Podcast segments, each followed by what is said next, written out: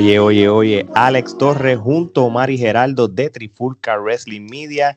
Y hoy vamos a entrenar el nuevo podcast que es más allá de la lucha libre, es para cualquier tipo de tema. Y vamos a entrevistar en este nuevo episodio de la Fogata Trifulcosa a, nada más y nada menos que un joven talento de la música de Puerto Rico del género de rock.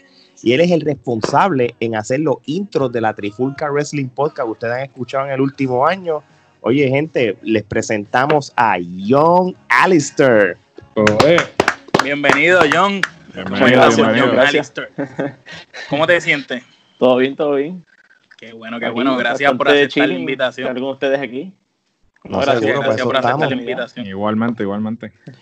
Oye, este, esto es historia porque nosotros, pues por lo regular, pues somos los de la Trifulca Wrestling Podcast y por fin, este, se nos dio uno de los sueños que teníamos nosotros tres de más allá de la lucha libre, poder hablar de otros temas, entrevistar otros talentos, otras estrellas, otros cantantes, otros actores, lo que venga ahora en el futuro. Y de verdad que la Fogata Trifulcosa es el principio de, de la expansión de- del media que tenemos y, y qué mejor empezarlo con alguien como John Alistair que está ahora mismo este, caliente, ahora mismo Subiendo como la espuma. seguro que sí, Sub- así que Subiendo como la espuma y que es el que nos ha hecho esos intros exitosos que todo el mundo escucha en nuestros episodios cuando empiezan. así mismo es, así mismo es. Así que, vamos a empezar, vamos a empezar contigo. Bueno, pues cuéntanos, mira, ¿cuándo nació tu interés por la música en tu recuerdo más remoto? Fíjate, yo creo que yo nunca fui una persona así que creció como otros que empezaron con la música desde pequeños. Eh, realmente cuando yo empecé en la música fue en la high school, cuando formé mi primera banda, que todo fue ahí como que bien abrupto y bien, bien rápido por el simple interés de formar una banda. Pero sí, desde antes yo siempre tenía el interés en cuestión de escuchar música como cualquier otra persona y, y pues interesarse en bandas y artistas, que de ahí es que más o menos surge esa, esa iniciativa de formar, formar algo. Muy bien. Gerardo. ¿Qué artistas o bandas eh, te inspiraron a ser parte de la industria musical? Bueno, yo la banda que me obsesioné mucho eh, durante mis años de la escuela intermedia y superior fue los Beach Boys, una banda clásica de rock de los años 60. Sí, Y esa básicamente es la banda que siempre me, me ha inspirado a, a hacer todo, a hacer todo lo que tiene que ver con música, o por lo menos empezar. Que mi primera banda fue así, empezamos tocando canciones clásicas de rock de los 60, incluyendo algunas de los Beach Boys, que de ahí fue como que, covers. que comenzó.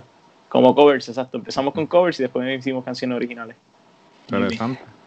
Oye, y tú tocas batería, teclado, entre otros instrumentos, ¿verdad que sí? Exacto.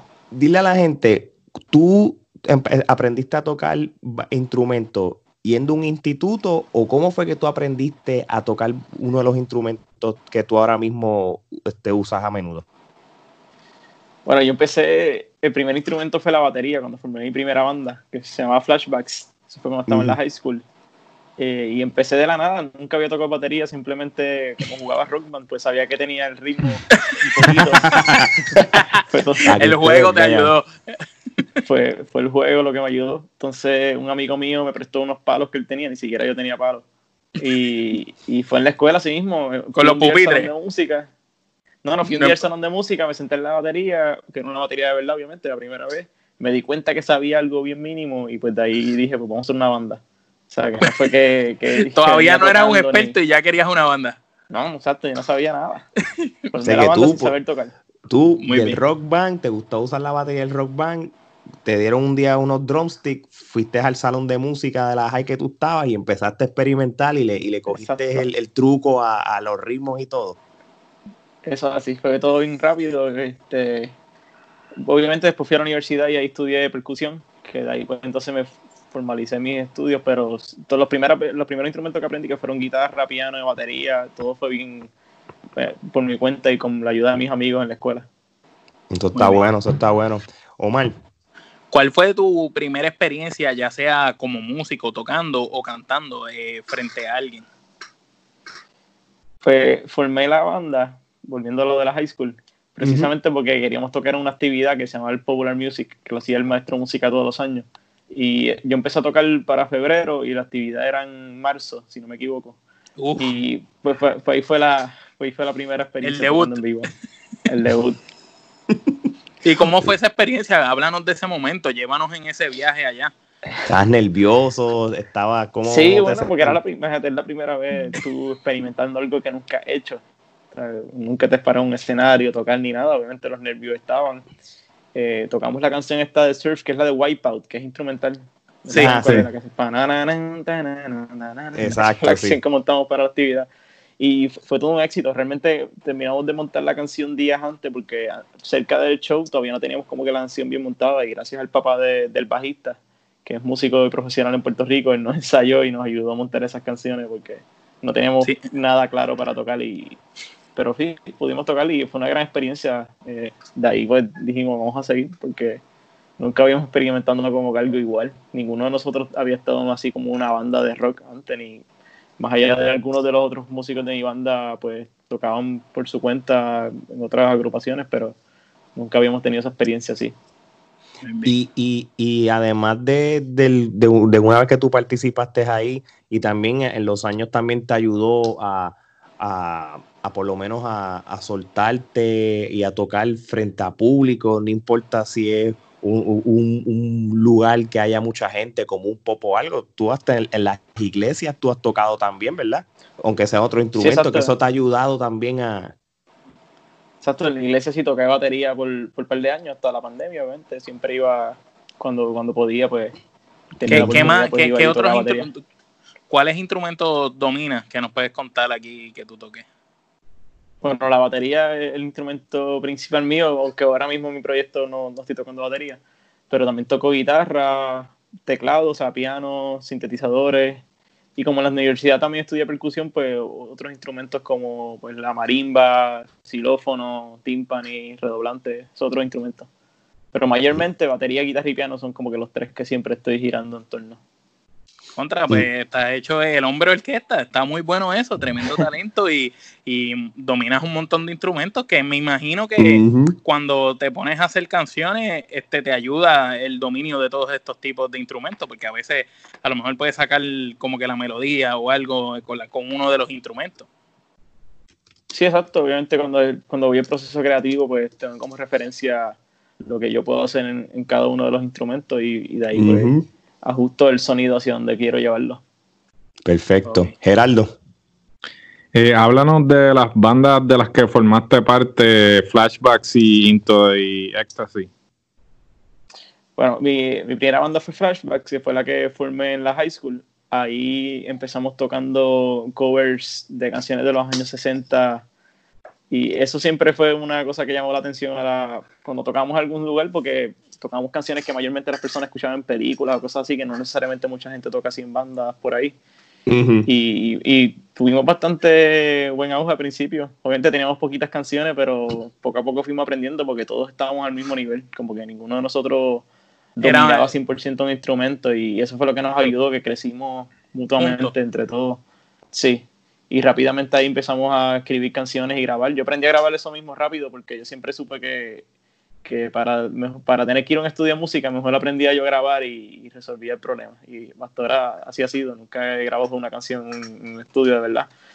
Y, y pues así empezamos, empezamos a escribir canciones, a grabarlas y a tirarlas. Llegamos a tener varios seguidores ya para finales de 2015 por ahí, pero ahí después la banda tomamos un break. Después, y no hemos regresado después, pero... Pregunta que te hago. Dice. Ya, ya que hablaste de que también componía, eh, eh, hay una diferencia entre ser músico y componer. Cuéntanos cómo te ayudó la música para componer canciones y, cómo se desarrolló ese momento. Pues siempre tuve las ideas que más o menos quería y el, tocar los instrumentos, pues eso, eso te ayuda a tú saber cuál es el sonido que te quiere te quieres ir. Y, pues en ese entonces, como era una banda, pues cada uno ponía sus ideas y de ahí sacamos un sonido bastante único de cada uno pero sí, eso, eso ayuda, el, tocar los instrumentos ayuda porque es la, mejor manera de tú poder referenciar el sonido que tú quieres llevar. Oye, mm, además de lo que tú nos estás contando ahora mismo, ustedes como banda, sea la de Flashback y la que nos vas a también hablar de, tu otra banda de Into the Ecstasy, eh, ustedes este, fueron parte de las famosas Battle of the Bands o las batallas de banda en algunos lugares en Puerto Rico. ¿Cómo, ¿Cómo es el feeling o, cómo es el ambiente cuando tú estás en esos Battle of the Band? Porque esto prácticamente que hay un estado de, de, de competitividad. ¿Cómo, cómo, ¿Cómo, eso les maquina a ustedes la mente? ¿Cuál es el, el mindset o, para, para ese tipo de eventos?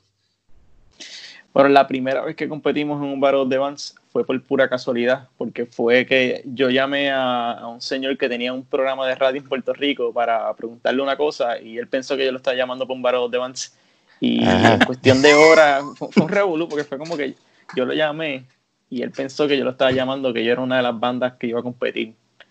Y, y, él me empezó a hablar que si el Battle de Vans, y yo, mira, pero es que yo me estás confundiendo, nosotros no somos de ningún Battle de Vans yo te estoy llamando para otra cosa. Y él, ah, pues dame un break. Y cuento algo corto, al otro día a las 7 de la mañana estábamos en Santurce para la reunión del Barro de Vans. O sea que esto fue en cuestión de menos de 12 horas. Todo cambió y, empezamos, nos inscribimos en un Barro de Vans que fue el, que lo organizaba la Fundación Ronald McDonald. Ok. Y ese Barro de Vans fue allí en Downtown, que era frente al Choliseo. Ok. Eh, y, para mí ese Battle de Vans fue el más especial porque primero que nada no íbamos a competir y fuimos allí de la nada y, llegamos tercer lugar. Que no está mal. Dos canciones. No, no está mal. Tocamos dos canciones que fueron también covers, Louie Louie y I'm a Believer, que es la que sale en Shrek. Sí. Y fue, un oh, palo porque... esa, esa, es la de Smash Mouth, es que se llama el grupo. Sí, exacto. Sí, esa misma, esa misma. originalmente, originalmente, son los Monkeys. Sí. sí pero la, ah, pero con quien pegó más así fue con Smash. Por lo menos en esta era, sí. Tienes razón, tienes razón. Oye, y entonces pero lo que me preguntaste de la, del, del, del mindset, en, como digo, en ese primer Battle de Vans, no, yo creo que no había ningún mindset porque fue todo el momento, ¿tú me entiendes? Fue como que estamos aquí y vamos a tocar, ¿sabes? No, no teníamos la mentalidad como fue en 12 horas, pues fueron sin expectativa, mira, vamos a participar y ya, tú sabes. Exacto. Ahora, tú, has tú participaste en otros ya que ya estabas con esa mentalidad. Eso te dije, ya, ya, ya en los otros estaba la mentalidad de competir, pero honestamente como que nunca se repitió ese momento. Sí, sí. el primer verano de Vans fuimos ahí sin, sin el mindset, llegamos tercer lugar y los otros, en algunos llegamos más lejos, pero nunca sentimos la misma satisfacción de, de esa primera presentación allí y, eso. Pero sí el mindset cambia porque tú quieres ganar, obviamente, y hay muchas bandas preparadas, entonces ya en los otros íbamos con canciones originales y todo eso, y pues la expectativa de nosotros mismos era más alta. Exacto. Lo que queríamos proyectar. Ok, una vez, y una vez terminas con, Flashback, no que terminas, mientras estaba Flashback también este, fuiste parte de otra banda que se llamaba Into the Ecstasy. Cuéntanos de, esa, de esa trayectoria con ese grupo. Sí, fue casi para el 2015 fue que empecé con Into the Formé yo esa banda, en ese caso la formó un vecino mío. sí y me llamó un día que estaban ensayando al lado de casa que necesitaba que le prestara una bocina. Y, yo simplemente fue para eso, para prestarle una bocina, le dije, mira, yo tengo un teclado y yo puedo tocar y me okay. metí de presentado y, y, el grupo pues poco a poco empezaron obviamente tocando covers también. Y pero yo me interesé en las canciones originales como que le pregunté al cantante, mira, ¿y haces canciones? Y resultaron ser que las canciones eran buenas, o me ofrecía grabarlo y grabamos un par de canciones y, luego las montamos y sentí que el sonido era, era bueno. Me gustaba cómo, cómo, sonaba la banda y de ahí seguimos. O sea que llegó, llegué a tener las dos bandas al mismo tiempo, que era obviamente complicado. Y, y con Intudecta sí también participaste de, de, de, la, de los battles de bands también. Sí, ahí competimos en varios y los últimos dos que competimos, que fue con esa banda, pues ganamos. Ah, muy bueno. Y fueron, fueron momentos especiales. No, pues seguro que sí, seguro que sí. Este, lo, los te desarrollas como artista, como músico y hasta como compositor también. Este, exactamente. Oye, ya una vez este, terminas la era de flashback y de, y de ¿cuándo fue que tú decidiste tirarte este, como solista primero que nada? ¿Qué fue lo que yo, lo llevaba pensando ya como desde 2015, pero no era como que la historia esta, que se quiere salir de la banda, hacer un proyecto solista. Fue como que más bien cuando componía canciones, yo decía como que no veo que estas canciones van para ni para esta banda ni para la otra y como que tenía un grupito de como que eran de, eran en otra línea diferente. Sí exacto. Yo sabía que eran como que para mí en algún momento. Ya después del huracán María fue que, que todo comenzó a, a, surgir porque obviamente después del huracán María en Puerto Rico todo el mundo estaba down todo el mundo estaba como que tú sabes hubo un huracán y todo estaba destruido no no había nada que hacer y, y de ahí como que surgió esa iniciativa de contra debo hacer con estas canciones pero aún así eso fue en 2017, estamos en 2020, que pasaron tres años de que estuve como que pensando bien el proyecto, cómo iba a organizarlo y todo eso. Y no fue hasta este año que lancé la primera canción. Pero sí, eh, pasé par de años planificándolo, pensando cuáles eran las canciones que quería, organizando cuáles son las... O sea, el orden más o menos que tengo proyectado a tirarla, que eso fue parte principal en estos últimos años. Ok, ok. Gerardo. ¿De dónde surge el nombre John Alistair? la primera vez que me hacen la, la, primera vez que voy a contestar la pregunta, fíjate, porque me la han hecho, pero estaba bueno. Muy bien. Este, eso fue también después del huracán María. Yo fui con mi hermano un día allí para el tablado en Guaynabo. Obviamente no hay luz ni agua y tú estás todo el mundo como depresivo en eso. Y, me puse a buscar pensando ya en los nombres porque tenía un par de canciones y dije, pues si voy a hacer algo con mi proyecto tengo que tener un nombre cool. Y no quiero que sea mi nombre porque no para mí no sonaba como que comercial. No, me llamaba la atención tanto como que tirarlas con mi propio nombre. So, entré a una página de internet que es de traducir nombres. Y puse Alejandro. Y Alejandro, si no me equivoco, en escocés es Alistair. Ya, mira para allá, ya lo sé. Mi nombre es Alistair Torres también. Entonces. Interesante. Obviamente, lo, lo, primero que busqué si había otra agrupación que se llamaba Alistair y efectivamente hay una de los años 90 que se llama Alistair, que se escribe con dos E, y pues no, ni iba a usar el mismo nombre. Y, pensé entonces que, que, era añado para que, para que sea único, y me acordé que pues en mi familia, de, todos los Alejandro, básicamente yo soy el menor, porque mis dos abuelos, papi, mi hermano, y yo soy como que el menor, y pues de ahí saqué el John, y creo que suena bastante comercial. Sí, sí, el nombre está cool, el nombre está cool, a mí me gusta. Y gracias por contarnos el origen de, del Génesis. Interesante. Omar. Oye, mira, es una realidad que la música más escuchada hoy en día a nivel mundial es la música urbana. Eh, nos resulta interesante que tú siendo bien joven tomaste la decisión de irte por otra línea y no montarte en la ola de lo que está por ahí corriendo. Eh, queremos saber por qué tomaste esa elección y decidiste continuar en otra línea diferente y también tu pensar acerca de la música urbana. Fíjate, realmente no, fue como una decisión. Yo seguía haciendo música y, el sonido y el género que más yo me identifico y me expreso es pues con, este género, con el rock. Y, o sea, naturalmente he seguido ese camino, no, no es como que lo he pensado pero sí, este, me han, preguntado siempre como que, ah, no, porque no soy músico urbano, porque realmente es como yo digo, si, si no me sale, pues no puedo tratar de hacer algo que no, naturalmente no me sale. y, respeto mucho a quienes lo hacen porque tengo amistades que están haciendo música urbana. Y de hecho, uno de los primeros gigs que yo tuve, que fue el año pasado, fueron unos open mics que organizaba Wiso G. Ah, oh, porque, Los de la respuesta. Qué caballo. No, yo fui a unos que él empezó a hacer en Naranjito. Ok. Ah, naranjita. So, so, era interesante porque estaba un montón de raperos ahí listos para. Y, tú eras diferente. y eso, y, yo era como que estaba ahí con la guitarrita cantando canciones en inglés suavecita. Pero, o sea, todo el mundo lo tomaba bien y el ambiente era bien familiar, so nunca tuve ningún problema en eso. Y, y, estarías dispuesto pues en algún momento a hacer quizás una, una colaboración con alguien urbano si se te diera la oportunidad.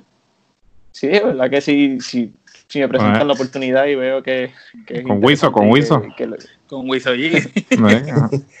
bueno con, con, con Wiso con Wiso no, es sin libreta él empieza a tocar y Wiso sí, improvisarlo todo sí, improvisar es impresionante sí, sigue con la guitarra. Es bien impresionante verlo yo, o sea, uno lo ve improvisando en video pero cuando lo ves en persona allí mismo en esa actividad él se quedaba ahí tuvo como 15 minutos improvisando y no paraba. Y no, eh, muchos expertos dicen que, que, del Caribe eh, es el mejor. El mejor improvisador del Caribe, posiblemente. El mejor y quizás de Latinoamérica, en estos momentos, de estos momentos. Y cuidado sí del mundo, porque honestamente.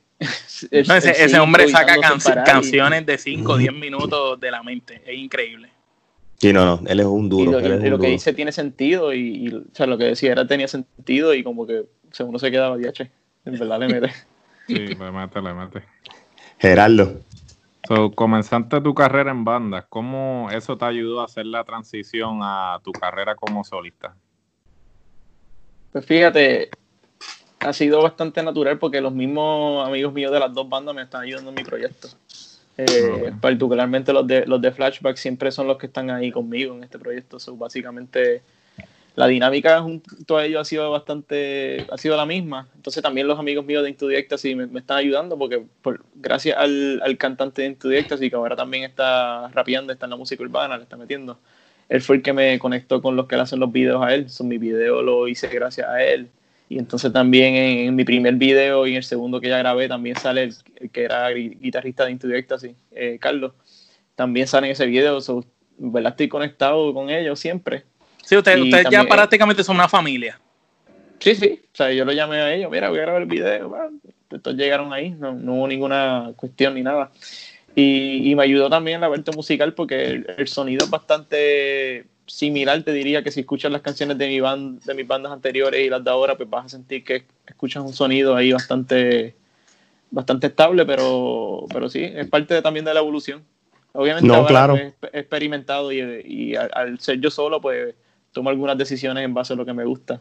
Eh, diferente a una banda, pues que cada cual ponía sus ideas, que es un poquito más complicado transar ahí en lo que uno finaliza de los proyectos. Y, y, pregunta, tú eres, por ejemplo, a veces tú haces algo, tú le pides opinión a alguien antes de tirarlo, como que, mira, dame tu feedback, ¿qué tú crees de esto, de tus ex compañeros de banda? Sí, definitivamente yo escucho las canciones y me dicen, mira, vamos a hacerle esto, vamos a hacerle lo otro, porque ellos también graban en mi, es curioso porque en mis canciones de mi proyecto casi todos han participado y, y mandó su opinión y han grabado también algunos de ellos, algunas canciones. Este, pero sí les pido opiniones y ellos me dicen, mira, esta es la más que me gusta. De hecho, la, la decisión de tirar la primera canción, When We Were Young, fue gracias a Jan, era el pianista de Flashbacks. Y, y, también como estábamos ensayando para lo mío, él me dijo, mira, tú la primera que debes tirar es esa, When We Were Young. Y gracias a ellos es que yo he hecho todo. Sea, ellos son los que me, los que me ayudan en esas partes de tomar las decisiones. Oye, en Flashback y en Into the Ecstasy, tú no cantabas, ¿verdad? Tú solamente tocabas instrumentos o tú, tú llegaste a cantar como tal, porque en, ambas bandas había un lead, un lead, singer como tal, ¿verdad? Sí, esa es la diferencia, que en, las dos bandas siempre estaba como escondido atrás, que, que en esa parte uno, como te digo, era más safe, como que ahora yo soy el artista y tengo que dar cara a mi, a mi proyecto. Y en ese caso, pues estaba atrás de la batería, pero cantaba, bueno, llegué a grabar canciones donde yo canto en, esa banda. Es que nunca se tiraron, grabamos muchas canciones, la mayoría nunca se tiró. Pero, eh, pero cuando tú empezaste con esto de, de, la música, tú no te, tú, o sea, tú no eras una persona que te decía, mira, yo, o sea, que hay personas que desde tú te veías como cantante o como músico. bueno, y antes que eso, hay gente que desde que son más pequeños o jóvenes, pues le gustaba cantar y cantaban hasta en el baño o, frente a la gente y eso. E, ese fue el caso tuyo también. Tú desde pequeño sabías contra. Yo por lo menos tengo voz para cantar un día. O, obviamente, como tú dijiste, tú empezaste desde la high school, pero como una banda. ¿Cuándo fue que tú dijiste, oye, yo también tengo voz para cantar? Y, además de ser este músico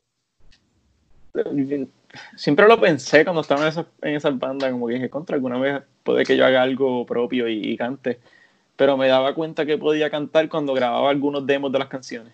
Ah, okay. grababa los demos y, y, me daba cuenta que hay veces que me gustaba más como yo cantaba algunas canciones que, que, el, que, el, que, el, cantante original.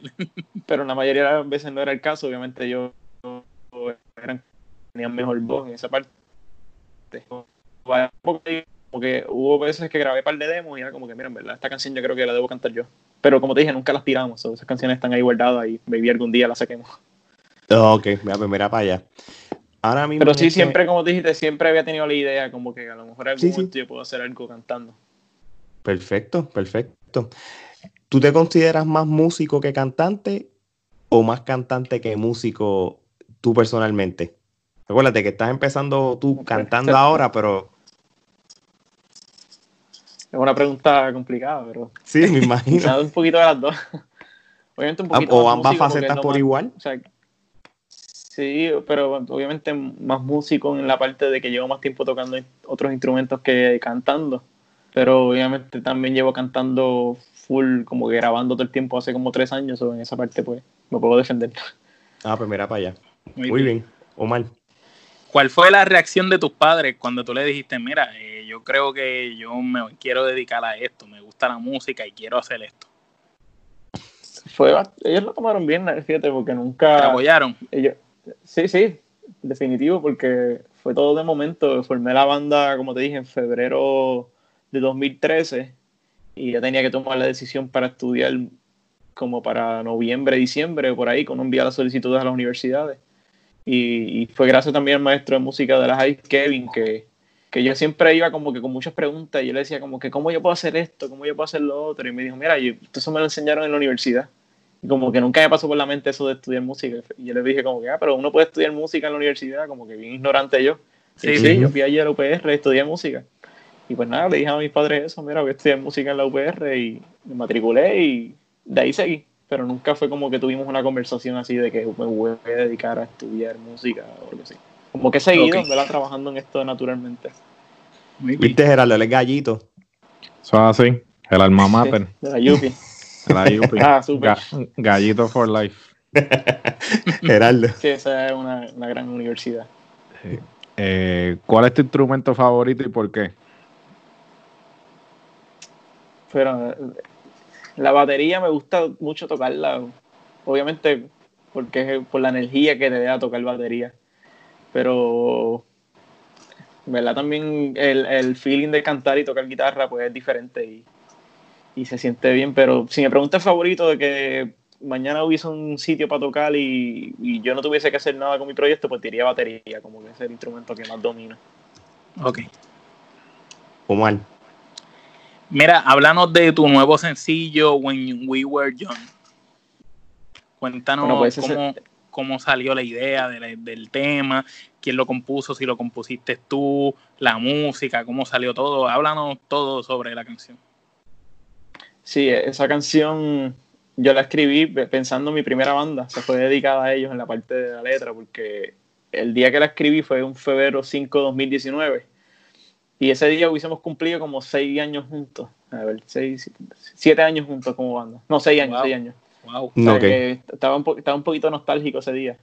Y, y, fue allí en, el, en uno de los pianos, allí en la Yupi mismo, en el departamento de música. Me senté y la tuve que haber hecho como en 10, 15 minutos. Fue bien rápido porque yo tenía como que una hora libre entre clase y clase.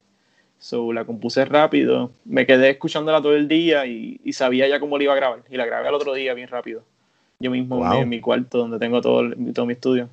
me tuve que haber tardado como tres horas en grabarla. Porque ya sabía obviamente cómo, cuál iba a ser el arreglo y todo eso. La habías practicado ya varias veces. No, no que la había practicado, pero sabía ya qué es lo que iba a hacer. Brutal. cuestión de sentarme y, y, hacer el arreglo y todo. Y todo fue bien rápido. Y ya tenía como las ideas predeterminadas en mi cabeza, como que pues quiero que se escuche con la misma influencia del rock de los 60 que te mencionaron los Beach Boys, pero con algo moderno, porque la canción pues se escucha bastante pegajosa y todo eso. Así que pues en esa parte, eso fue lo que, lo que empujó la, la producción de la misma. Y, y, nada, en verdad, honestamente, como te dije, yo no pensaba que esta iba a ser mi primera canción. Fue Jan, el amigo mío, el que me dijo, mira, deberías tirar esa porque se, se escucha pegajosa y creo que puede ser una buena primera canción honestamente dentro de mis canciones yo lo ubicaba como una canción, si yo tiraba un álbum como la número 5 por ahí, como que ni siquiera pensaba que iba a ser un sencillo eventualmente. Wow, y, y sin embargo es bien pegajosa la canción, de verdad. y, el, que te, el que te dio la idea de decir, esa es la que tienes que tirar, de verdad que tenía toda la razón, porque de verdad que la canción es, pegajosa, es muy buena. Sí, entonces Jan, el amigo mío. el video en, términos de, calidad de imagen, todo, producción, muy bueno. Eh, ¿Cómo se llevó a cabo el proceso creativo del video? Pues fíjate, como la decisión de tirar esa canción fue en junio del año pasado, como te dije, cuando tuve la conversación con amigos míos, que Jan fue el que me dijo, mira, pues esa debe ser tu primera canción. So, de ahí empezamos como a mirar y buscar personas en Puerto Rico que pudieran trabajar el video, pero como que no, no conseguíamos. Y, un día como que me decidí, llamé a Maurice, que, que era cantante de Into sí y le dije, mira, conéctame con los que te hacen los videos para, para poder hacer algo. Y pues de ahí entablamos esa relación y nos reunimos y honestamente yo no tenía ninguna idea, eso fue ellos los que me empezaron a preguntar de qué trata la canción, y este tipo de cosas que me hicieron como que dar la información más allá de ellos. Ellos fueron los que dijeron, los que tomaron esas decisiones en el libreto, de que pues mira, pues estás viendo un video, después te metes por dentro de un televisor y todo eso. O sea, que ellos fueron los responsables de esa parte creativa del video. Oye, y, y, sí fue que se dio. Y, sabes que este, el, el, video realmente va bien a la par con la canción y todo. Y, ahora mismo, pues tú, tú, nos explicaste de que es dedicada a la canción, a, los recuerdos y la nostalgia de cuando tú estabas en la banda de Flashback, pero una persona, quizás nosotros tres, nosotros vemos el video y, nosotros nos transportamos a nuestros recuerdos de cosas. yo, yo pensé en, mi, en mi infancia, mi juventud en la puntilla, en San Juan y todo eso. es bueno porque eh, pones al público como, como a, recordar de su pasado, momentos buenos. Y, y, eso y me gusta, o sea, como como esa parte cuando vas al televisor y vas a, donde está el par y la gente, que de verdad que les quedó, de verdad que eh, les quedó súper, súper bien el video, muy buen video, de verdad. Es el, es el mismo feeling que yo, que yo sentí cuando vi el video también, como que te transporta a ese pasado y te da ese viaje por tu juventud y todos los amigos, la gente que dejaste de ver, de compartir y cómo los recuerdas. Y de verdad que es brutal el, el, el video. Gracias, gracias. Sí, obviamente los que, como te dije, los que, los que tuvieron la idea fueron ellos, ellos. La compañía se llama Limber City, ellos también empezaron así, lo mayor que ellos han hecho son artistas urbanos. O sea que esto es lo primero así de rock que han estado así grabando más o menos. Y, pues de verdad que ellos son bien talentosos, ellos fueron los que tuvieron la mente para, para, hacer ese video. Obviamente yo tenía una referencia, como que buscando bandas más o menos de mi estilo, pues llevé un par de ideas visuales. Ellos fueron los que... ellos las la, ejecutaron como tal. Exacto. Pero la cuestión del televisor y todo eso, pues tengo que darle crédito que fueron ellos, porque honestamente yo no tenía mucha, muchas ideas para este video y gracias a ellos fue que yo pude entonces decir, que pues mira, esta idea me gustó y vamos por ahí. Muy bien. Mira, este cuenta la leyenda que el sofá que sale en el video es el sofá de tu casa, que tu señor padre te llamó y te dijo, mira, ¿dónde está el sofá? ¿Eso es verdad? ¿No es verdad? Háblanos sobre eso. Sí, sí, totalmente cierto. Porque me fui, para grabar ese video nos fuimos de casa yo y mi hermano como a las 5 de la mañana. So, me llevé el sillón y él, no sabía que me lo había llevado. Y mami no estaba, mi mamá estaba, mi mamá no estaba cuando, cuando se estaba de viaje. So, como pues me sentí libre de poder llevármelo. Tú, Chili, me lo llevé. Fue más fácil. Mira, y te llamo y todo y te digo, mira, ¿dónde está el sofá? Sí, sí me llama, mira, ¿dónde está el sillón? Y pues, ¿qué vamos a hacer? Ya estaba allá. ya estaba ahí, ya estaba. Mejor pedir perdón que pedir permiso. Exacto, no, definitivamente. Pues mira, y pues el, sofá ya es famoso, ya ahora se va a poner más famoso todavía. La, la, gente va a ir a tu casa exclusivamente para ver el sofá del video. El sofá. A sentarse, wow, me senté en el sofá famoso del video. Oye, este, esta la canción es de When We Were Young está tocando mucho en la emisora de rock digital AC Rock. ¿Esa emisora es de Puerto Rico? Sí, esa, emisora es lo que era antes Alfa Rock. Lo que era Alfa Rock, mira para allá. Esta semana, este, tu canción estuvo como top 3 de las más escuchadas este, por AC Rock, mano. ¿Cómo te sentiste tú chartear en una emisora de que prácticamente, si ahora que tú estás diciendo, esa lo que era antes Alfa Rock, que Alfa Rock era prácticamente la, la, última emisora de rock. Bueno, es, la única emisora de rock. que, sí, pero que con esta era del urbano es la que estaba todavía y ahora están otra vez bajo otro nombre. ¿Cómo se siente ser parte del top 10 de AC Rock ahora mismo?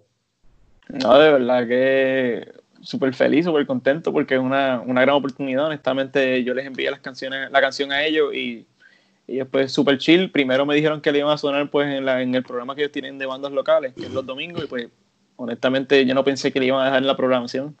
Y, y me llamaron como a los dos días de haberla sonado, mira, queremos seguir sonando en la programación y qué sé yo pero nunca esperé que iba a llegar a los charts ni nada de eso, ¿tú me entiendes? Yo, Mano, qué brutal, qué brutal. Y, y es bastante emocionante porque si tú tienes la aplicación, ellos te avisan cada vez que van a sonar en una canción que tú le hayas dado like. Y pues la mía ha sonado bastante. Y de hecho, muchas de las veces que ha sonado es porque otras personas la han pedido. Pues ellos tienen como la opción de request. Y Brutal. el otro día vi que, vi que me salió a las dos y pico de la mañana y cuando entró para escucharla, pues me sale que es que alguien la tuvo que haber enviado para la parte de request. Y pues en esa parte, pues súper contento. está gustando, está gustando la canción y la gente, la gente, le encanta. Qué brutal. Sí, sí. Geraldo.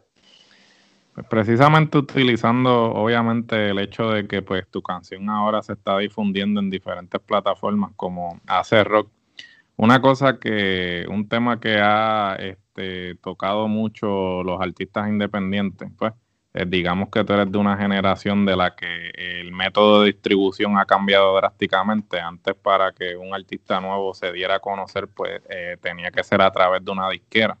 Sin embargo, ahora la tecnología ha cambiado el método de distribución y los artistas independientes pues pueden eh, darse a conocer a través de las redes sociales y las diferentes plataformas. Sin embargo, eh, como sabemos, el método de distribución más importante de la música ahora es el streaming, con las diferentes plataformas, ya sea Spotify, Apple Music y todas estas otras plataformas. Eh, hubo unos comentarios del director ejecutivo de Spotify hace unos días en cuanto a que los artistas, eh, si quieren seguir, si quieren eh, generar dinero, bastante dinero de, su música, tienen que eh, producir contenido constantemente. Porque antes, pues digamos, alguien grababa un disco y, y el disco estaba un año, dos años y seguían pues recibiendo regalías de esa música. Bueno, eh, los de Río con la Macarena todavía reciben regalías. probablemente. Imagínate, iban como 30 años.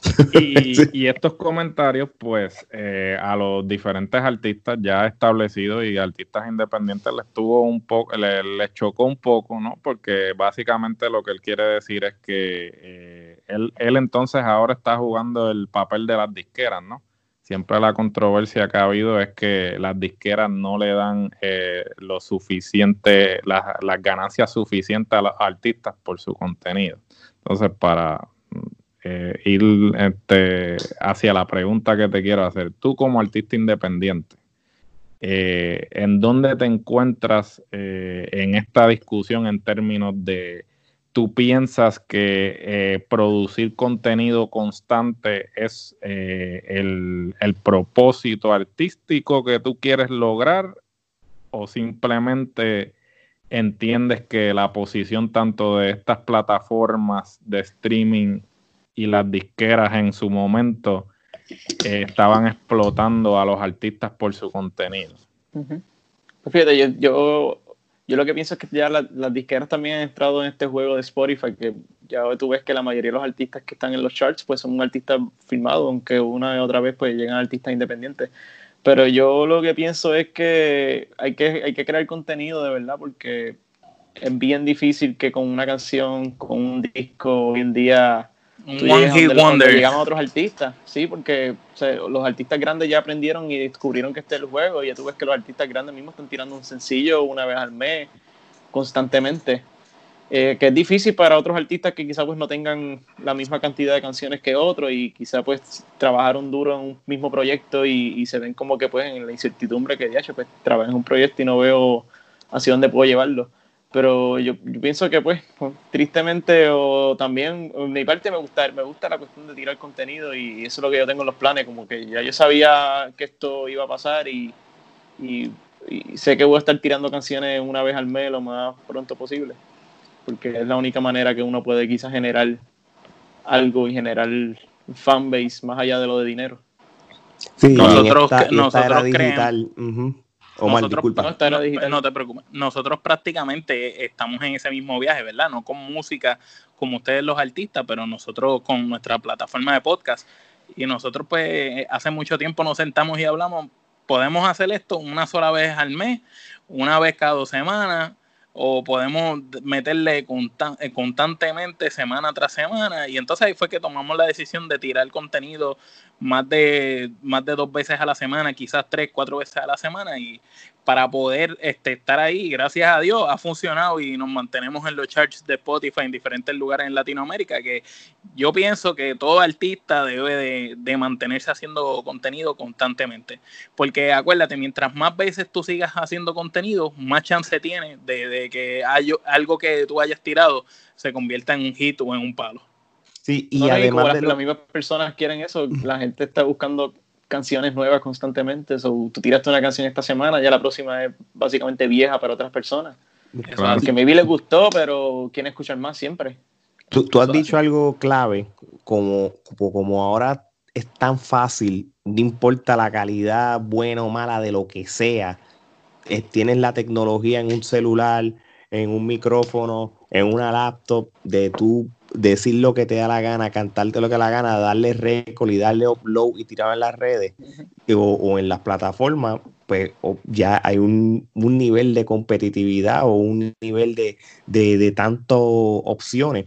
Yo creo que además de, de tú poder grabar semanal o tirar contenido una vez al mes, si tú tienes una buena canción, y esa canción tú la puedes este, promocionar y, y, darla por lo menos una duración de vida por de un mes o dos, yo creo que entonces yo pienso que, y es lo que también nosotros estamos haciendo como plataforma, sí, nosotros estamos tirando contenido semanal, pero si yo voy a tirar un contenido una vez en la semana o cada dos semanas, pues la otra parte que tenía que hacer es la promoción.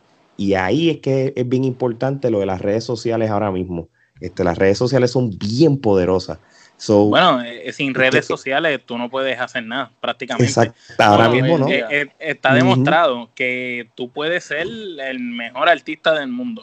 Y si tú no tienes redes, sociales y no le metes fuerte a las redes sociales, no importa lo, lo buena que sea tu canción, tu canción va a llegar a un nivel y no va a pasar de ahí. Exacto. Exactamente. Obviamente, pues ahí lo que te dije, ya las disqueras descubrieron que este es el juego y pues tienen bastante poder sobre eso, sobre cómo mover las cosas en las redes sociales, cómo llevar un sencillo a lo más alto que es posible en Spotify y en YouTube. Que pues en esa parte uno entra a competir con todo el mundo. y, y, perdón que te interrumpa, ¿estás, ¿estás abierto a ofertas si te quieren filmar o te gustaría mantenerte como independiente por un buen tiempo? ¿Tu postura en cuanto a eso? pues yo considero que siempre las disqueras ofrecen oportunidades a los artistas. Es que depende, ¿no? Obviamente, depende cuál sea la oferta, yo estaría abierto. Tienen, que estar pendientes del contrato.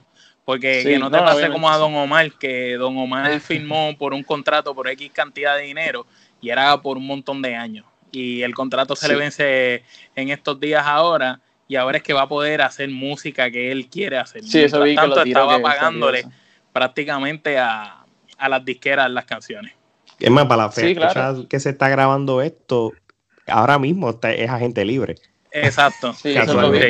Pero que, se, que prácticamente la gente por año, por 5, 6, 7 años, diciendo, Don Omar está pagado, está pagado, pero él explicó en un video que eh, la disquera eh, lo había clavado literalmente con el contrato y tenía que hacer música para salir del contrato, pero no podía hacer, él no quería hacer la música buena, las mejores canciones, no se las quería dar a la disquera porque ellos no le estaban dando el valor que se merecía. Y le estaba tirando cualquier cosa ahí para que saliera, para cumplir con el contrato, lo que se acababa para poder lanzar su música. Entonces aquí lee la letra pequeña y no, te, reviso el contrato antes de que lo firmes. O me lo envía y. Yo Gerardo es abogado, sí. Así que yo, en ese caso, pues, eh, eh, todo mi proyecto yo lo tengo planificado más o menos de aquí a un año, dos años, sin contar que llegue una disquera, ¿tú me entiendes? Como que qué puedo hacer yo dentro de mis propios recursos como artista independiente para llevar esto lo más lejos posible. Que en esa parte, pues, lo de la disquera, pues no lo, no lo tengo como que en planes, porque no sé si pueda pasar, si pasa, y como, como eso, eso llega, ¿tú me entiendes? Eso no, es algo que un artista busca. Claro, eh, exacto. En esa parte me siento que estoy preparando lo mejor posible mi proyecto para, para llevarlo donde yo quiero. Perfecto. Omar. Eh, mira, ¿qué es lo próximo para John Alistair? Eh, ¿Algún sencillo video que tengas por ahí en mente que salga pronto?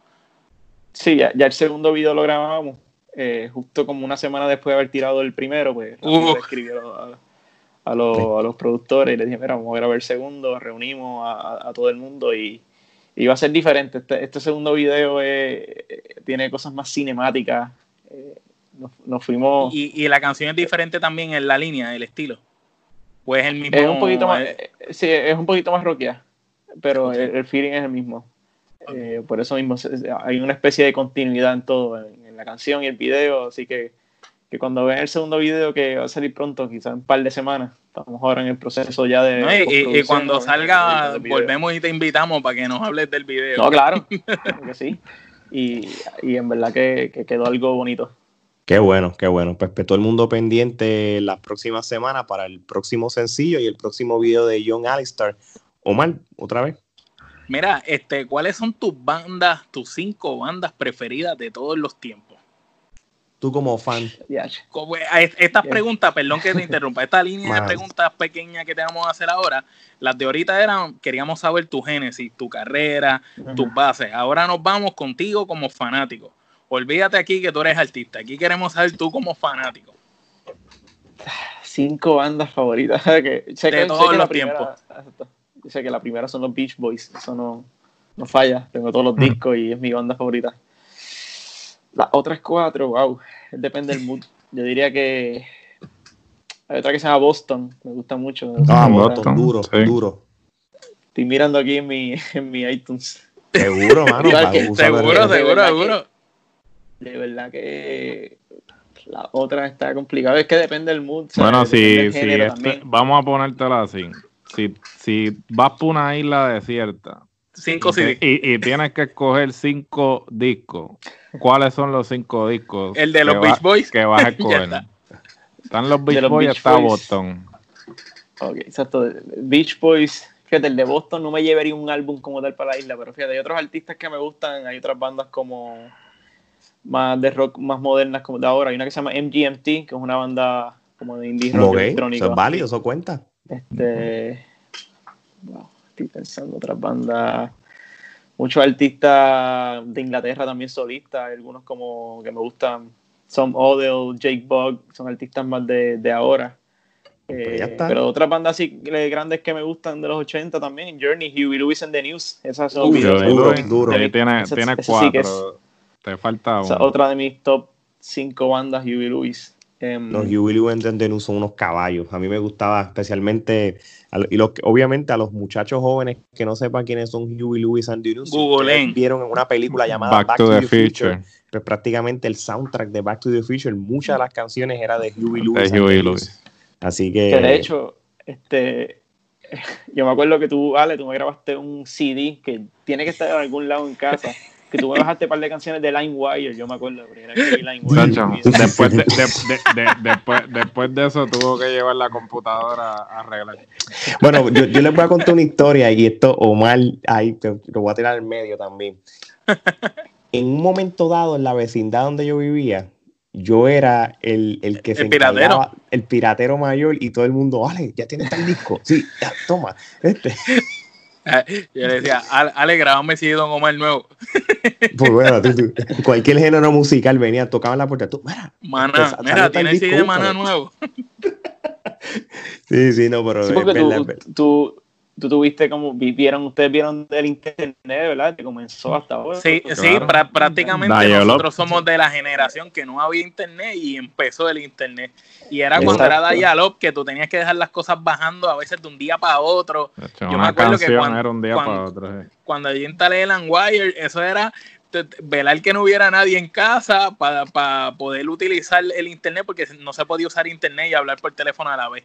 Entonces, si tú usabas el internet, el teléfono no estaba disponible. y era verdad que no hubiera nadie y poner a bajar canciones. Y, y tú veías el Langwire, entonces al otro día cuando te levantabas, se habían caído un montón y solamente habían bajado 3, 4. 3, 4. Y, 20 virus, 20 virus se te habían metido en la 40 troyas de virus y eso. Hasta que, hasta que después empezó, se empezó a poder bajar los, los álbumes enteros en zips. Sí, sí, ya después. Yo me acuerdo que yo usaba Napster, que fue el primero. Antes de los torres yo usaba Napster, que fue el primero de todos. Sí, y yo me acuerdo que yo tenía que esperar hasta la 1, a las 2 de la mañana para poder bajar una canción en, en 3 megabits o en 4, que para mí eso era rapidísimo. Pues, y, tratar de bajar un CD entero, mano, de verdad que No, y, y Ale fue de, las, de los primeros en la puntilla que tenía copiadora de CD. Y por eso era que Ale era nuestro piratero, porque a veces nosotros llevamos las canciones en pendrive, lo que fuera, Ale, grabame esos CD y Ale era el piratero. Ya lo, si, si la FBI escucha esto, anyway, eso fue hace 20 ya, ya prescribió. Ya olvídate, ya estoy clavado. El último disco que me llevaría a la, a la isla es Quiero ser de menudo. Uf, papi, ¿qué, qué? Papi, yo te la compro. Yo también, yo también cogería el quiero ser de menudo si me lo ponen a mí, también pesco. Qué buen disco ese.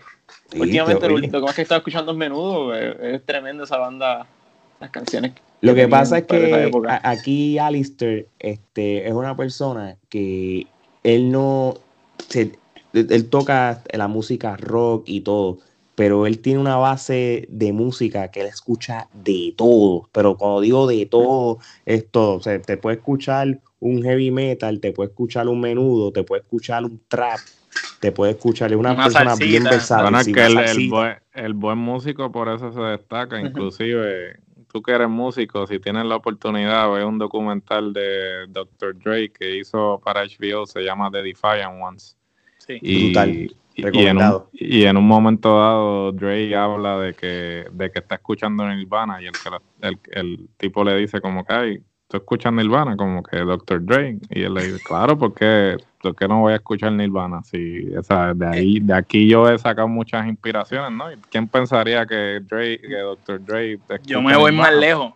Eh, Tego Calderón, una vez lo entrevistaron y él dijo que él le encantaba el metal desde chamaquito. que cuando él vivía en Estados Unidos él escuchaba el metal. Y entonces le dicen, y de, son polos opuestos, lo que era el metal y la salsa porque esas son las influencias de él. Y él lo dijo prácticamente, que él le encantaba el metal, que él escucha todo tipo de música. Y es así, si tú buscas en la historia, los grandes artistas y grandes músicos siempre escuchan de todo tipo de género, porque tú no te puedes encasillar en un solo género para poder crear música. Y así mismo es. Así mismo Está, la, está, la cuestión de continuar disfrutando la música, porque a veces uno como músico se pone a escuchar música de manera en que, ah, de qué puedo sacarla aquí o una manera más crítica y pues sí, escuchar menudo como que para yo pasarla bien o me monto en el carro y no tengo ganas de escuchar, pongo un CD de menudo, en verdad que son canciones buenas y, me gusta tocarlas también cuando estoy llameando. ¡Claridad! Mí, claro, claro. claro. canciones. Eso está, eso está cool. Eso, eso otro día después tú lo puedes tirar en un live y, y dice, mira, nos vamos retro y te tira las canciones de menudo. que, que, tu mamá te va a hacer coro. Eso, eso cuenta con eso. Oye, y ahora, ahora te hago esta pregunta.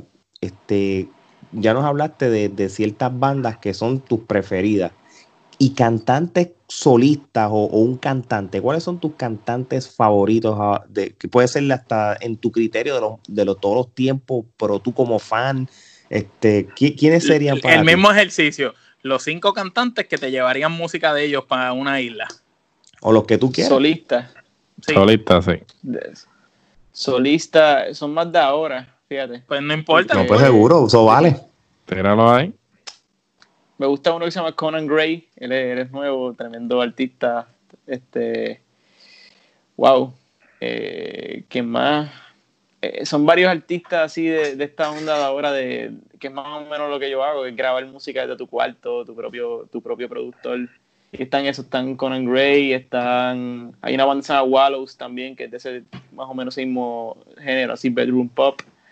Um, vamos a checar aquí en iTunes los recently, aquí que puedo saber las últimas. Oye, pero, pero yo, tú, tú, que tienes diversidad en la música, si, si, si, si, si yo te pregunto, ¿y de los 80, ¿quién, qué cantante a ti te gustaba? Porque bueno, están, están, las bandas, pero también hay cantantes de bandas que eran. Ah, Michael Jackson, obviamente. Bon Jovi.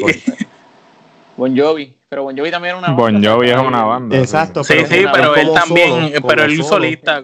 Sí, pero solo, exacto. fue para los 90 ya, cuando él se tiró como solista. Sí. Sí, grabó como dos discos ahí solista que no, sé nadie, no sé si alguien lo ha escuchado.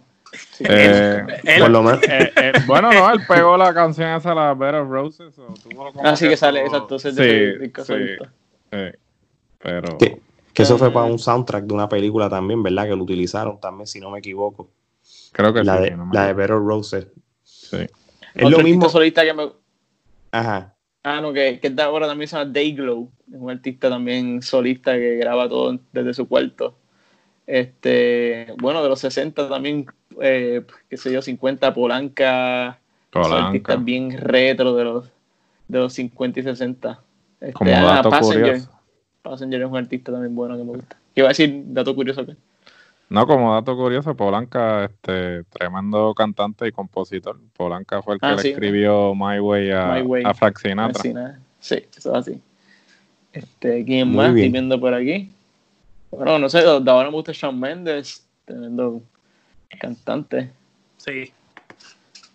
Oye, este, Gerardo, te toca. Menciona tres músicos que admiras y por qué. Tres músicos. Sí, músicos solamente. Músicos solamente, bueno, el de los Beach Boys me gusta Brian Wilson porque además de ser el simple músico en la banda, él era el que escribió las canciones y era el productor como tal y estaba en el estudio metido, este, o sea, metiéndole, grabando todas esas canciones. Otro músico, wow, que son tantos, como preguntar ya músicos ya individuales. Eh, me gusta mucho el guitarrista de Journey, Neil Sean. Neil Sean es un duro. No mucha gente lo menciona, curiosamente, como que así entre guitarristas randomly. Y para mí es un tremendo guitarrista. ¿Y baterista? ¿Tienes algún baterista que te guste? Ya, ya que tu, tu, instrumento... Curiosamente, curiosamente no, no sé de buscar baterista. Mira qué cosa, interesante. Oh, este, pero si tuviese que decirte uno, el de Bon Jovi me gusta mucho. ¿Cómo es que se llama? Este, ay, Tico Torres. Tico Torres. Tico, Torres, tremendo. Porque es bien ahí como que toca lo necesario para la, para la banda. Y siempre ha sido. Tommy Lee. Tommy Lee, Papi, yo vi a Tommy Lee en el anfiteatro. Un duro, mano. Tommy Lee giraba la batería. Giraba la, batería. Él, se amarraba, él tocaba y la batería dando vueltas, loco. Eso estuvo brutal. No, eso eran. Eso, es una época que habían unos showman, eran esos artistas grandes. No, así mismo es. Oye, nosotros, este, cuando hacemos el podcast de la lucha libre, a los luchadores, nosotros le preguntamos, este, mira, este, ¿cuál sería tu lucha de ensueño o tu dream match con lucha? En el caso tuyo, porque aquí no estamos con lo de la música, ¿cuál sería ese, esa colaboración que te gustaría hacer? O colaboraciones, sí, hay más o colaboraciones, sea un cantante o, otro músico? ¿Cómo sería que, que, con quién tú quisieras hacer una colaboración? Ese dream collaboration, esa es la palabra que está. ¿O quiénes? ¿O quiénes? Sí, sí. Interesante. Si hubiese te iba a decir Takichi versus Hulk Hogan. el Dream Match. ¿Te acuerdas? Porque a mí me gustaba mucho Rakichi y tú llevabas a casa el juego de 64 de, de lucha libre. De No Mercy. No Mercy. Sí, bendito, ellos tenían que este... chuparse la lucha libre conmigo. y unos DVD, y también tú tenías unos DVD de Hulk Hogan, yo me acuerdo que yo lo veía, que estaban como. Sí, sí, por lo menos me acompañaba ahí. Sí, Ale era fan de, de, de, WWF completamente. Siempre. 80, bien ochentoso ahí. Pero artistas que yo quisiera colaborar, eh, como te digo, muchos así que me gustarían porque son modernos y jóvenes. Eh, no te negaría que no quisiera grabar con alguno de los Beach Boys, aunque sea las voces o guitarra o lo que sea. estaría eh, cool. Pero sabes que lo que me ha pasado por la mente, me gustaría ser productor de un nuevo disco de menudo. Reunir a los integrantes originales, a los, clásicos. Y a, los a los de la primera generación o la que fue después. No, los originales. yo creo que son los del reencuentro, ¿verdad? Los de reencuentro, los de reencuentro. Johnny Lozada, Charlie Mazo. Porque a mí me gustaba más la otra generación, la de la de Draco. Ah, sí, sí, la, la de sí, pero más Sí. Sí, sí, pero, eso está cool. Si me preguntas, si me preguntaras, mira, tienes algo que hacer, yo diría, pues sería productor de un nuevo álbum de menudo. Bueno, pues tírale, porque ellos siempre están dispuestos. Por alguna razón, esa gente han hecho más reencuentros que. han hecho chavos con eso. Si tú le tiras por las redes sociales y dices, mira, los quiero producir, eh, probablemente te dicen que sí. Tengan, en cuenta que en el 97 fue cuando hicieron el famoso 15 años después del reencuentro. Los otros días ellos eh, cantaron 97, 2007, 2017, pasó 15 años de los 15 años de, los 15, años. y, ellos y se siguen reuniendo. Claro, porque y yo, yo vi al abogado que fue mi trabajo, el, eh, ah, Ricky, Ricky, Ricky, Ricky, Sí, y, y, y, parece un chamaco todavía, se cuida y todo. Tú sabes que Sí, bien, sí, sí, el tipo está siempre fit, serio, buena gente. Y yo siempre he pensado que alguien le, ha tenido que dar la idea a ellos, pero se la ha dado mal. Como yo pienso que si yo hablo con ellos, yo los puedo convencer de que deberían hacer un nuevo álbum, por lo menos algo para los fanáticos. Dale el acercamiento a, ese mismo, a Ricky Meléndez, que es el más serio de ellos. No se lo haga al otro, a René. Sí. Charlie Mazo todavía está tratando de vender los discos del tributo a José José. Este, a lo mejor tiene que recuperar la inversión. Él está con Marisa Valle todavía. No, son amigos, acuérdate, todos son, amigos, son amigos. No te olvides de eso. Nunca, amigos. No, están juntos siempre. nunca, nunca fueron novios, vivían juntos. Son panas nada más. Panita, panita. Jugaban este Ah, se me olvidó. Olvídate eso. Mira, López, te toca a ti, voy, voy vas contigo. Bueno, vamos allá. Mira, pues nosotros en, en, el podcast de la Trifulca tenemos una sección que se llama el toma y dame. Es básicamente una versión del ping pong, como le llaman en, en otros lugares. Entonces yo te voy a decir un nombre y tú me vas a decir la primera palabra que te venga a la mente sobre ese nombre. Dale, pero, pero, reconocerlos a todos los que mencioné. Sí, ya verás que sí. Sí, sí. Estamos seguros que, que, debes conocerlo obligado. Los vas a conocer. Número uno, Nirvana. Grunge. Muy bien. Muy bien. Natalia Lugo. Amiga mía. Ah, dije dos palabras. no, no puede. No importa, pues una frase. Este súper super chévere para entrar de Natalia Lugo. Ella, ella hizo un live hace como un mes. Ella estaba pintando. Y yo le dije, le tiré por los comments, mira, pon mi canción. Y ella súper chévere, puso mi canción y el video y me dio una súper promo ahí. Oh, y de todo eso hemos hablado y hemos hablado de, colaborar y ella está dispuesta. Sería bueno, ella canta Ojalá se dé, te lo merece. y ella es muy buena, muy buena. ella es tremenda, ¿no? Yo la vi en vivo con, con, Don Carmelo y con Vallavari y se comió el show, papá. Hacho, le metió, le metió solo. Súper humilde y súper accesible. Ella misma me dijo en el mismo live, mira, tiramos un día en que te voy a seguir y, de ahí empezamos a hablar y todo y hemos hablado de colaborar si eso vendrá en algún futuro. Ojalá Veremos. Ojalá se dé. Dale. Benito, mejor conocido como Bad Bunny. Visionario. Adele. Wow, esa, esa sí que es fuerte. Adele la describiría como. Lo primero que viene a la mente es, su gran disco 21. Wow, qué gracias, Aldi. Sí, buenísimo. La voz, la voz está a otro nivel. y la voz, no, claro, la voz. A otro nivel. Otro nivel, sí, en la voz, sí, otro nivel. Imposible. Tim Clayton. Mi hermano. el gran, gracias a él fue que grabé el video.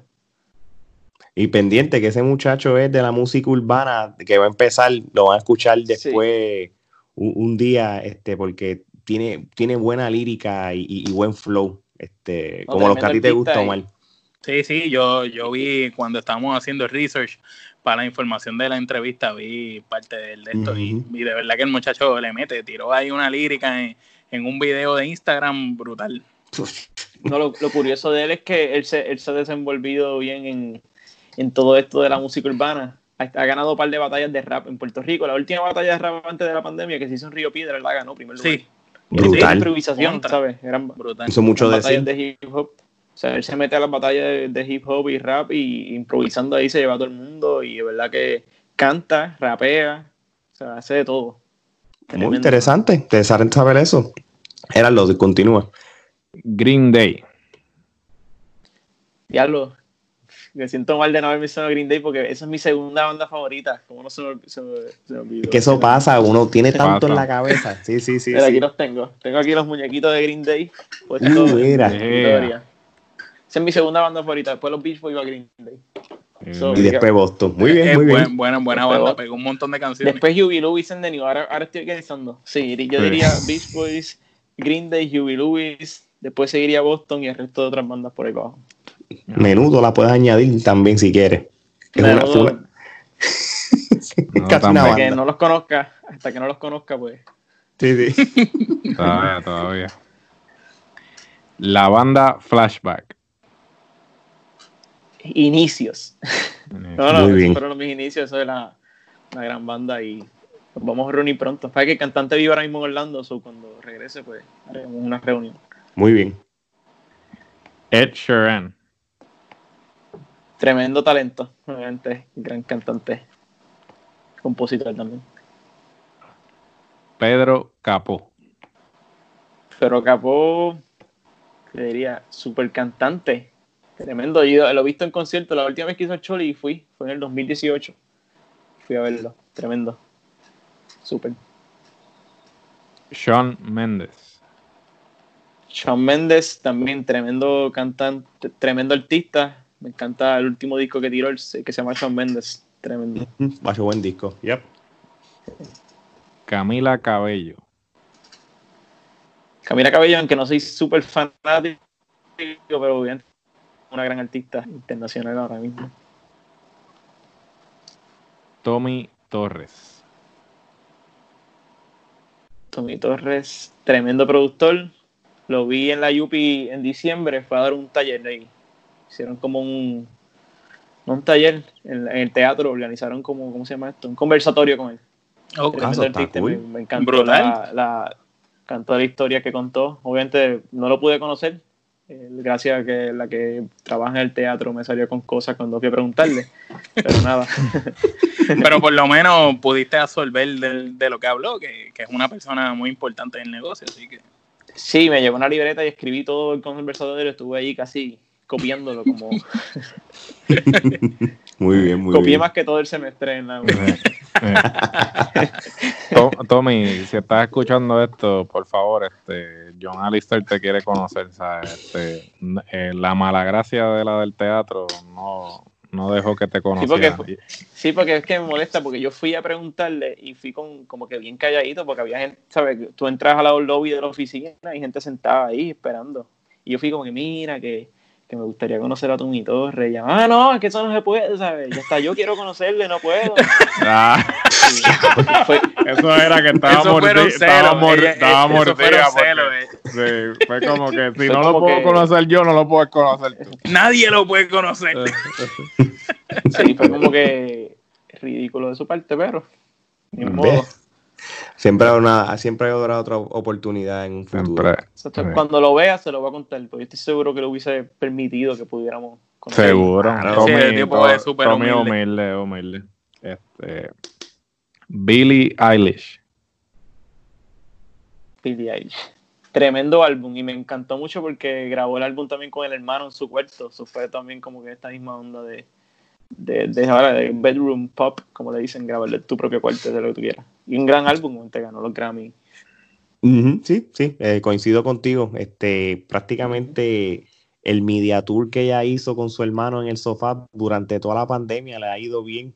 Creo que no, no ha habido un talk show que ella y su hermano no hayan participado. Y la, y la presentación esa que hizo en los premios antes de la pandemia. Sí. Se, wow, estuvo esa brutal. presentación estuvo brutal. Cuando ella salió, todo, todo, el mundo, el público entero cantando la canción. Y en los Horror Nights de Universal iba a haber algo, ¿verdad? De Billie Eilish. Sí, sí, iba a haber algo. Este año. Ella salió en el Senior Prom ese que hizo este este hombre también, el Senior Prom Online, ella tocó también. Sí, sí, de verdad que ella es una dura, en verdad. Into the Ecstasy. Evolución. Porque obviamente ahí cogí más experiencia como productor, como te dije, porque Tim Clayton, que era el cantante de ahí, eh, él me enseñó sus canciones y entonces yo asumí un poquito más el rol de productor, más allá de, de compositor, so tuve como que buscar la manera de, de hacer justicia a sus ideas musicales y, y, salieron canciones bonitas. Eventualmente eh, terminé componiendo canciones ahí también y fue una evolución, fue una evolución musical. Muy bien. Y para finalizar, John Alistair. Como lo describo, este, pasión y, y también visión. Tenemos la visión de, de, que en Puerto Rico ser una alternativa musical en esto del pop rock en inglés, que ahora mismo pues, hay, puede que haya un vacío, no hay otro artista ahora mismo activo en música rock en, inglés en Puerto Rico. No lo, no Así, hay bandas, hay muchas bandas, sí. Y Pero no como otro... hubo un tiempo cuando nosotros éramos chamaquitos, bien jovencitos, hubo un tiempo que en Puerto Rico el rock en inglés, punk, y el rock en español estaba súper, súper, súper pegado. Y a Puerto Rico venían bandas, hacían festivales de rock y Puerto Rico estaba eso. Lo que pasa es que después con el tiempo pues se fue metiendo eh, el urbano, el urbano, el urbano hasta que lo desplazó. Pero hubo un tiempo, antes habían en los pops, cuando tú ibas a los pops, lo que habían eran banditas tocando en todos los pops. Allí en Aguadilla yo fui a, a dos indie rock este, que hicieron este, y eran tremendos. Y, el de ¿te acuerdas el que hacían de, Coca-Cola que después lo hizo Curse Light, que era de bandas también? Sí, ese mismo, el indie rock. Sí, yo, yo llegué ahí también. eso, ya no lo hacen, eso lo dejaron de hacer en el 2015, me acuerdo, fue el último. Sí, lo dejaron de hacer, pero ellos tuvieron unos cuantos años que unas cuantas bandas este, que tocaron realmente consiguieron este contratos y cosas y era un buen concepto porque uno pues podía ver todas esas bandas de, alrededor de la isla en un solo sitio, ¿no? Sí. Sí. Qué pena que yo no lo veo.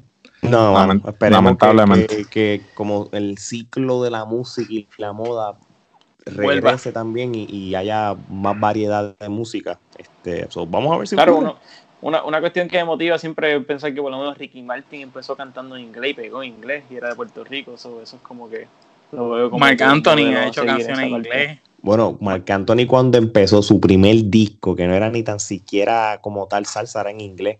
prácticamente. Sí, hay, artistas que, empezaron en inglés y, eso es buenísimo. No, no, seguro que sí.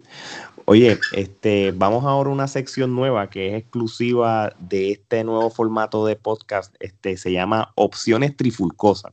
Nosotros te vamos a hacer, te vamos a decir este, que tú escojas dos opciones a ciertas preguntas.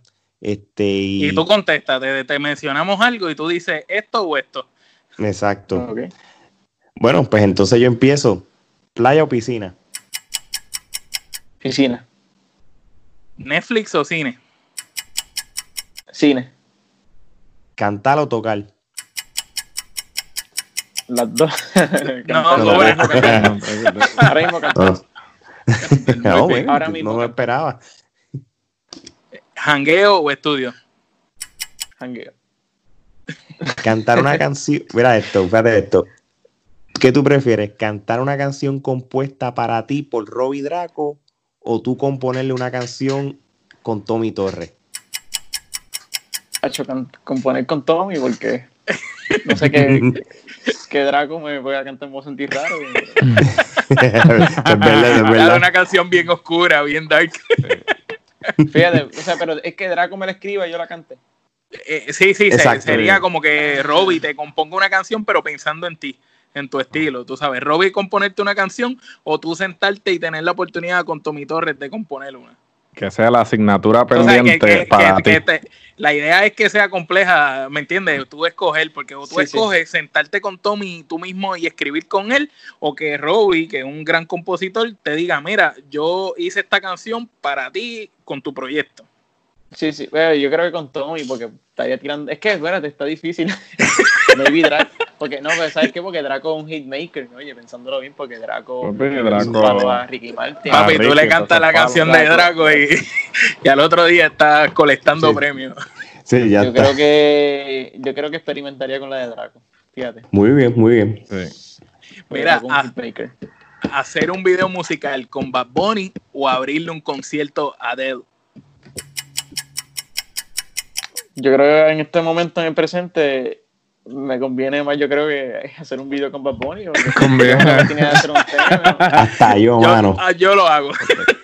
y que conste, ¿sabes? Benito es el, el, compositor del año para aquellos que. Para acabar de chaval. Ganó, ganó Hoy el premio Oscar, así que.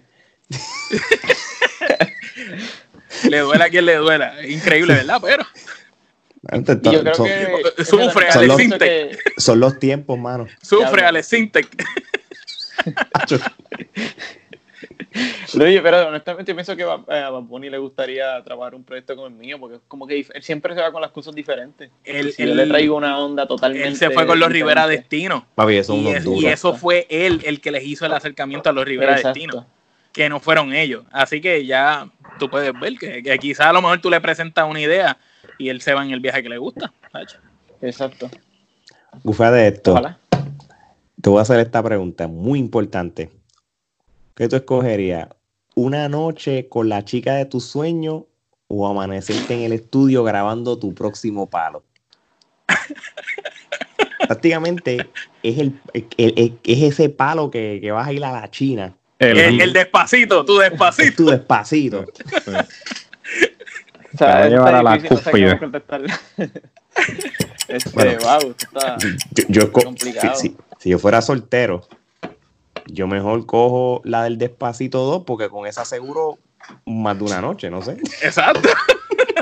yo también lo vi. exacto, yo pienso que esa porque maybe sale una super canción, quién sabe. Ah, sí. Sí, sí, no, porque tú, tú, claro. Sí. Y vives de las regalías de esa canción toda la vida. Si, si coge la del estudio, asegura más de una noche. Luis que le dieron un refresh a su carrera. Exacto. Igual que Pedro Capó cuando grabó con Farruko también. Calma. Sí, hecho calma, fue un palo. Omar. Mira, para culminar esta sección, sabemos que te gusta el fútbol soccer, así que Messi o Cristiano Ronaldo. Contesta bien esa. Messi. Ah, María, muy bien. Muy bien inteligente este muchacho. Muy bien, muy bien. que los, dos, los dos son, son parejos. Yo pienso que, compararlo. Por eso es que todas las preguntas son así, para joderte la mente. Oye, lo de Messi y Ronaldo siempre, ese creo que la comparación más grande en el mundo. Mira, Gerardo, tenemos, tenemos un posible integrante para si vamos a irnos con la línea de los deportes, con los podcasts. Este es un duro en el balompié, así que también lo tenemos que ah, pues considerar pues, definitivo, entonces hablamos fuera del aire. Nos sentamos a hablar eh, eh, aquí a negociar, a negociar. Full de fútbol. Sí, sí, claro, este digo fútbol porque se juega con los pies, no el otro que se juega con las manos, que se llama fútbol. No sé. Chacho, no le eso a papi. Este... Mira, este, vamos ahora, ahora sí vamos para las preguntas finales. ¿Cómo te sientes? ¿Las has pasado bien? Sí, estoy dispuesto a seguir todo lo que quieran. Qué bueno, qué bueno. Así me gusta, así me gusta. Gerardo. Bueno, sabemos que pues estás comenzando en tu carrera, ¿no? Pero cuando digamos te retire o cuando este, ya tu carrera esté en las últimas, eh, básicamente cuáles serían tus metas a corto y largo plazo. Eh, bueno, eso lo he pensado, como que hay otras cosas que quisiera hacer de aquí a par de años. Siempre me ha gustado el cine, creo que si tuviese el budget de, esperemos, podría hacer películas. Siempre tengo ideas para hacer películas, documentales, tengo un par de ideas. Este, escribí un par de libros, empecé a escribir un libro sobre la historia del departamento de música en la UPR y ya lo terminé So, esa parte de la investigación en la música es un campo que siempre me ha interesado, así que... Súper interesante. interesante. Para documentales, precisamente, yo creo, yo soy un fanático full de los documentales, precisamente, y VH1 tenía antes una cosa que se llamaba Behind the Music, ya no la... Brutal, me encanta. A mí me encanta. Yo he visto los capítulos, son tremendos. Ya no la hacen y era muy bueno porque este, este cada episodio era de una banda o de un artista y a mí siempre me llamó la atención, sí, esa, so, eso de los documentales de música estaría muy bueno y precisamente en Puerto Rico que quizás no hay este algo que documente muchos de los artistas este, sería sería un buen campo para explorar. Y no, y no tanto de música yo antes pensé que sería bueno hacer un documental sobre cuál es la vida de los gobernadores de Puerto Rico y qué influencia tienen en, la política puertorriqueña. Pienso que esos son, son temas que, que no solamente son de música Eso sí, no, definitivo. Este, como también. Eso está, ¿verdad? Que muy, muy, buena idea. Esa es muy buena idea también. Este, es que es un muchacho brillante, mano. No, no solamente en la música, él, es bastante diverso. No, no está pensando en pajaritos preños. Exacto, exacto. No está en la movie, el fichureo y eso.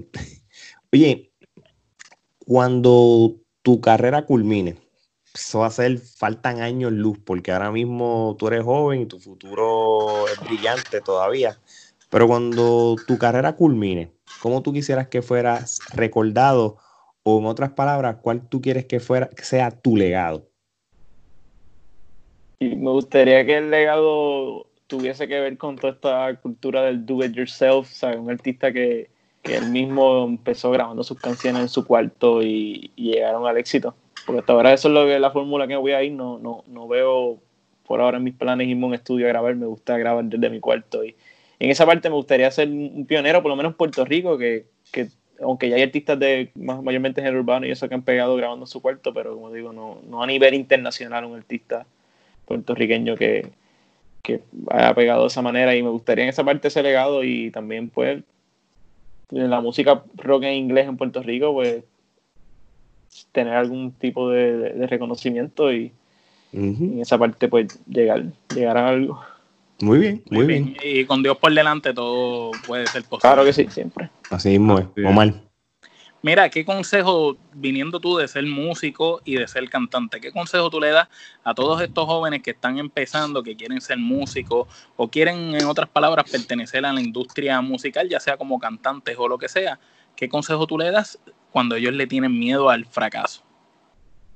Yo creo que estudiar, porque pues, en esa parte obviamente yo fui a la universidad, aunque no, no mucho, la mayoría de los artistas no han estudiado música, eso realmente no tiene que ver, pero por lo menos cuando estudié música se, me abrió la mente a otras posibilidades, no solo dentro de la parte de, composición, sino que aprendí de, historia de la música y pude pues entender brevemente lo que pasó antes de que yo llegara a hacer música en esa parte pero también estudiar la industria.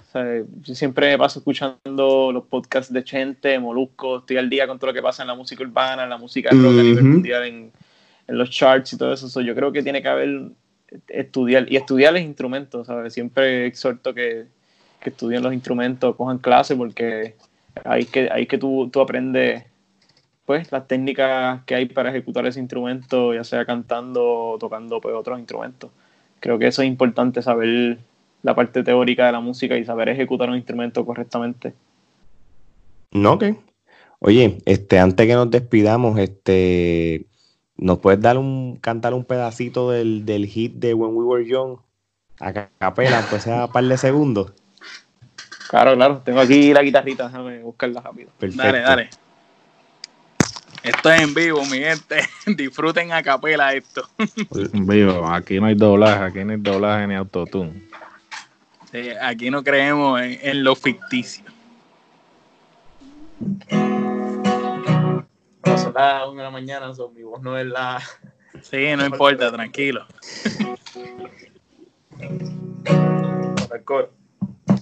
Sí, sí, sí. Nobody's gonna top it out. I hate it. Am I the only one around? Take this. I'm out of love. I'm out of love. So bad I just can't go outside and fake this. The pictures are still in my phone. I kept them. Remind me how we used to be on those days when we were young. When we were young. Uy, oh, Sufran los que no pueden cantar sin autotune. Clase tirajera, aquí. Para los amantes de la música, de verdad. Y, que conste que era la una de la mañana, se lo tiramos ahí al medio sin prepararlo. Se lo tiramos sin prepararlo y el hombre aceptó el reto. Gracias, gracias por deleitarnos con, con ese trozo de, ese gran coro de esa canción que está en promoción. Este, gracias también por habernos dado la oportunidad y, visitarnos aquí en la Trifulca Wrestling Media en este nuevo proyecto, este nuevo podcast de la Fogata Trifulcosa y tú eres el que lo estrenaste, así que muchísimas gracias.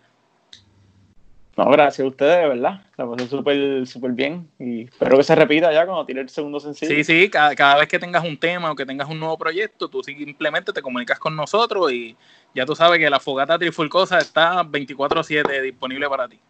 Y antes que nos vayamos, di las redes sociales tuyas.